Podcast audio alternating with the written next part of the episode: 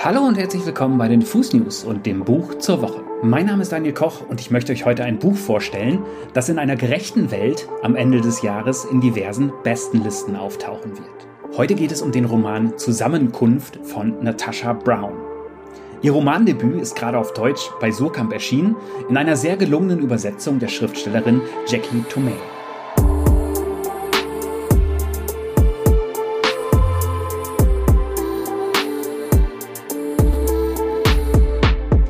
Natasha Brown sagt in Interviews immer wieder, dass diese Geschichte, die sie da in Zusammenkunft erzählt, nicht rein autobiografisch ist.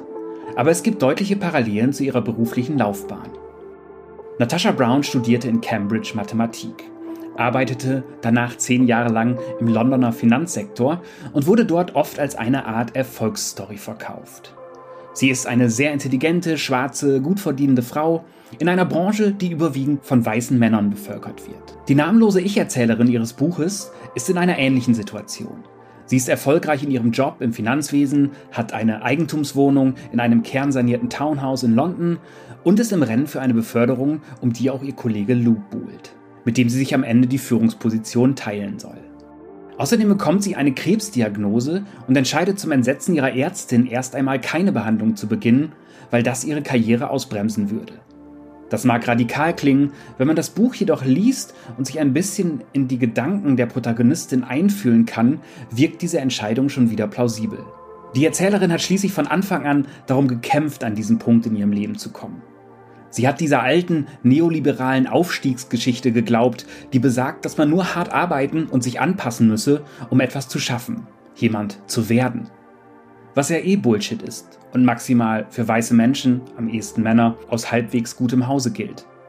Trotzdem oder gerade deshalb wird die Erzählerin gerne als Erfolgsstory der Branche inszeniert. In einem Interview mit dem Bayerischen Rundfunk sagte Natasha Brown dazu, Zitat, das Buch beginnt mit einer Szene, in der die Erzählerin einen Vortrag vor Schulmädchen hält und sie ermutigt, über eine Karriere im Finanzwesen nachzudenken. Und damit ist man wieder bei dieser Idee, dass harte Arbeit alle Hindernisse überwindet. Natürlich ist harte Arbeit sehr wichtig und die Erzählerin arbeitet sehr hart, aber ich wollte damit spielen, diese Redeweisen ein bisschen realer zu machen. Sie den Leserinnen und Lesern ein bisschen näher zu bringen und zu fragen, wie funktioniert das eigentlich? Ist das wirklich eine Geschichte, die wir uns immer weiter erzählen sollten? Zitat Ende. Wir begleiten die Protagonistin in nicht chronologischer Erzählweise durch einige Tage ihres Lebens. Büroszenen wechseln sich mit Parts, in denen die namenlose Erzählerin ihr Leben und ihre Ansichten reflektiert. Schlüsselelement des Buches ist auch eine Reise zu den wohlhabenden Eltern ihres weißen Freundes. Hier merkt sie, dass sie, obwohl sie als Wohnungsbesitzerin in London selbst zu einer Elite zählt, eben doch niemals wahrhaftig von diesen Menschen akzeptiert werden wird. Was diesen Roman bei all dem so besonders macht, ist die knappe, direkte, ungemein kraftvolle Sprache von Natasha Brown. Sie sagt uns an vielen Stellen nur das Nötigste, lässt Freiraum für eigene Interpretation und Emotionen und wird dann plötzlich wieder grausam direkt. Dieses Wechselspiel in Verbindung mit den häufigen Szenen und Zeitwechseln zwischen den einzelnen Absätzen machte mich als Leser regelrecht unruhig und nervös. Aber genau das wollte sie erreichen. Damit ihr ein Gefühl dafür bekommt, möchte ich euch jetzt einmal einen Part vorlesen. Dabei ist die Erzählerin gerade auf dem Fest der Eltern ihres Freundes und macht allein einen Spaziergang durch den riesigen Garten, bei dem ihr einige Dinge klar werden. Das ist der standesgemäße materielle Wohlstand der Familie. Das Haus, dieses Land, das Personal, Kunst, alles Dinge, die sie berühren, bewohnen, von denen sie leben können. Und dann der Stammbaum der Familie. All die Dokumente, Fotos, Bücher, eine kuratierte Geschichte. Ich presse meine Handfläche gegen die raue Rinde eines Baumstamms und schaue nach oben zu seinen Ästen. Kühl und grün. Die Luft hier riecht nach Möglichkeiten. Stell dir vor, du wärst in dieser Umgebung aufgewachsen. Selbstverständlich beharrt der Sohn darauf, dass die besten Dinge im Leben die sind, die man mit Geld nicht kaufen kann. Für ihn gab es, gibt es all das hier umsonst. Die Kinder, die hier zur Schule gehen, brauchen keine künstliche Inspiration von Leuten wie mir. Sie ergreifen Chancen, verwirklichen Träume, trauen sich auf den höchsten, entferntesten Ast zu klettern. Sie strecken die Hände aus, im Wissen um Erde, weiches Gras und Butterblumen unter ihnen. Wenn ich mir all das anschaue, kann ich sogar meinen Kollegen Lou verstehen. Den Underdog, als den er sich betrachtet, der an sein eigenes Märchen vom Aufstieg glaubt. Von Bedford auf die Mitte der Karriereleiter mit einem Zwei-Bäder-Apartment und W9er-Postleitzahl. Lou wird es schaffen, glaube ich. Er wird all das hier haben. Er wird sich vergrößern, dann früh genug wieder vergrößern. Er wird seine Kinder auf die Wartelisten der richtigen Schulen setzen. Er wird um die richtigen Leute herumscharwenzeln, die nächste Beförderung kriegen, die Einladung zum Skifahren. Er wird anfangen, sich bessere Anzüge zu kaufen. Er wird sich weiterentwickeln. Bis er hineinschlüpft, nichts mehr zu unterscheiden ist. Seine Kinder werden aufwachsen und nichts anderes mehr kennen. Glauben, dass das alles gratis ist. Die Antwort lautet Anpassung. Der Druck ist immer da. Pass dich an, pass dich an. Löst dich auf im Schmelztiegel. Und dann fließ raus, gieß dich in die Form. Verbieg deine Knochen, bis sie splittern und knacken und du hineinpasst. Press dich in ihre Schablone. Pass dich an, sagen sie, ermutigend, dann stirnrunzelnd, dann wieder und wieder. Und immer präsent, leise flüsternd, unter der dringlichen Sprache der Toleranz und des Zusammenhalts, verschwinde, zerfließe in Londons Multikulti-Suppe. Nicht wie Lou, nicht hier, nicht hier hinein. Ich habe mein Leben immer nach dem Prinzip gelebt, dass ich, wann immer mir ein Problem begegnet, daran arbeiten muss, eine Handlung zu finden, um es zu überwinden oder Platz dafür zu schaffen oder einen Weg außen herum zu schlagen oder sogar den Boden darunter abzutragen. So wurde ich auf das Leben vorbereitet. So bereiten wir uns selbst vor. Das bringen wir unseren Kindern bei, um an diesen Ort heranzugehen, an dem Hindernis auf Hindernis folgt. Arbeite doppelt so hart, sei doppelt so gut und immer pass dich an. Denn sie beobachten uns. Man hat ihnen in der Schule beigebracht, wie das geht. Man hat ihnen beigebracht, unsere Körper uns als Objekte zu betrachten.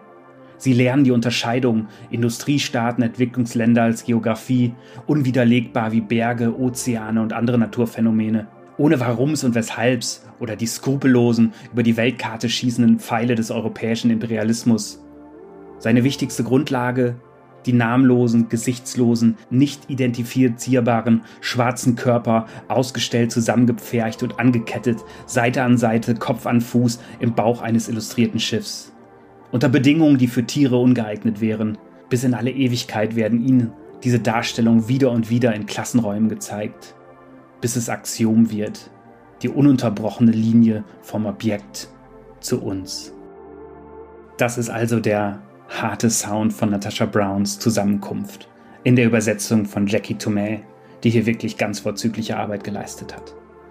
Und ihr merkt es schon, das hier ist kein Feel-Good-Read, kein Buch, das man eben mal wegsnackt.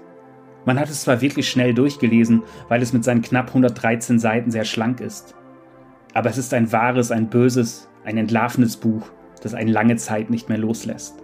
Vor allem, weil es deutlich macht, dass zwar gerade viele so tun, als wäre diese Welt jetzt viel diverser und als wäre man als Weißer natürlich überhaupt gar nicht, niemals rassistisch und als gäbe es Erfolgsgeschichten wie jene der Protagonistin in der Wirtschaftswelt zuhauf. Aber hier lernen wir in diesem Buch, zu welchem Preis solche immer noch viel zu seltenen Geschichten oft nur möglich sind. Weil nämlich Frauenfeindlichkeit, Männerbünde, struktureller Rassismus und elitärer Klüngel immer noch mehr als präsent sind.